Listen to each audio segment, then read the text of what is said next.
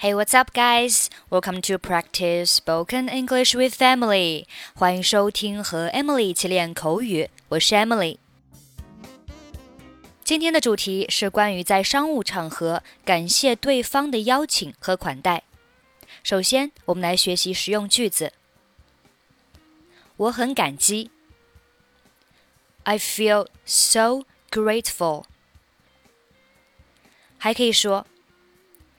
I really appreciate it. 我很感谢您的邀请。I really appreciate your invitation. 谢谢您邀请我来你这里。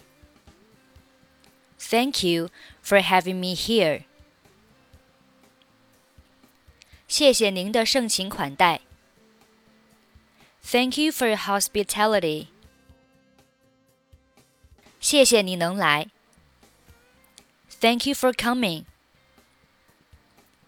我想首先感谢一下您安排的丰盛的晚宴。I want to first thank you for the wonderful dinner you arranged. 谢谢贵公司的款待。Thank you for the hospitality of your company. 谢谢，晚宴很丰盛，我度过了一个很愉快的夜晚。Thank you. The feast is so rich. I have a pleasant evening. 感谢您在百忙之中抽空参加这次宴会。Thanks for taking time out of your busy schedule to attend this banquet. OK，我们来听一下今天的对话。你好，我是丹尼尔。Hello, this is Daniel. 你好，我是迈克尔。Hello, this is Michael. 你还记得我吗？我是来自贝斯特公司的。Do you remember me? I'm from best company. 哦，记得。Oh yes。我给您打电话的主要目的就是感谢您昨天的精心安排和盛情款待。我昨天度过了一个很愉快的夜晚。The main purpose of my call to you is to thank you for your careful arrangements and hospitality last night. I had a very pleasant evening yesterday. 很高兴你有一段愉快的晚餐时间。Well, I'm glad you had a nice dinner time.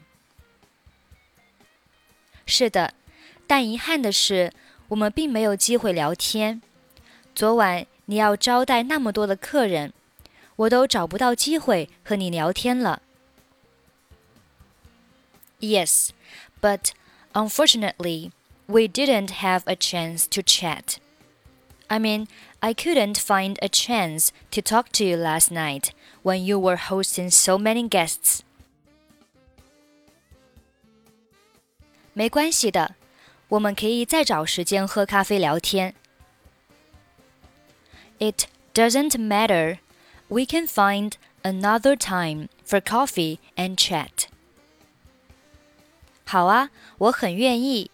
不过，我们可以先去吃饭，然后再去喝咖啡，因为我知道有一家很好吃的中国餐厅。这次我请客。Okay, I'd love to, but we can go to dinner first, and then go for coffee, because I know a Chinese restaurant. It's on me this time. 哇！ 这是我的最爱。Well, it's my favorite. 是的，我听说您喜欢中国菜，所以想邀请您品尝一下。Yes, I heard you like Chinese food, so I'd like to invite you to try it. 很感谢你这么体贴。 Thank you for being so thoughtful. 不客气，主要我也是想借此机会感谢您曾经给我的建议。You're welcome. I also want to take this opportunity to thank you for your advice to me. 你竟然还记得，我也只是表达了自己的想法而已。 You remember, I just expressed my thoughts. 那当然了，我是不会忘记任何人对我的友好的。Of course, I wouldn't forget the kindness of anyone to me.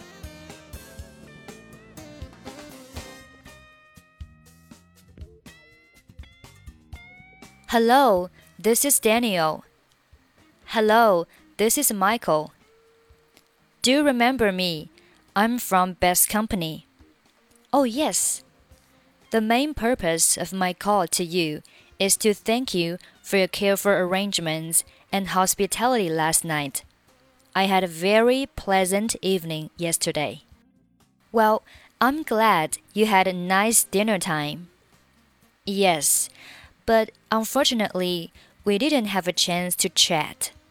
I mean, I couldn't find a chance to talk to you last night when you were hosting so many guests. It doesn't matter, we can find another time for coffee and chat. Okay, I'd love to, but we can go to dinner first and then go for coffee because I know a Chinese restaurant. It's on me this time. Well, it's my favorite.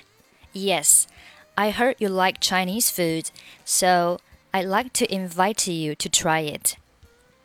Thank you for being so thoughtful. You're welcome. I also want to take this opportunity to thank you for your advice to me. You remember, I just expressed my thoughts.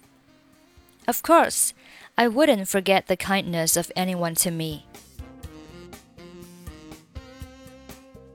Okay, that's pretty much for today. 想要参与本期节目的跟读版本以及语音打分，欢迎您关注微信公众号“英语主播 Emily”，在公众号里回复“节目”两个字即可加入。I'm Emily. I'll see you next time. Bye bye.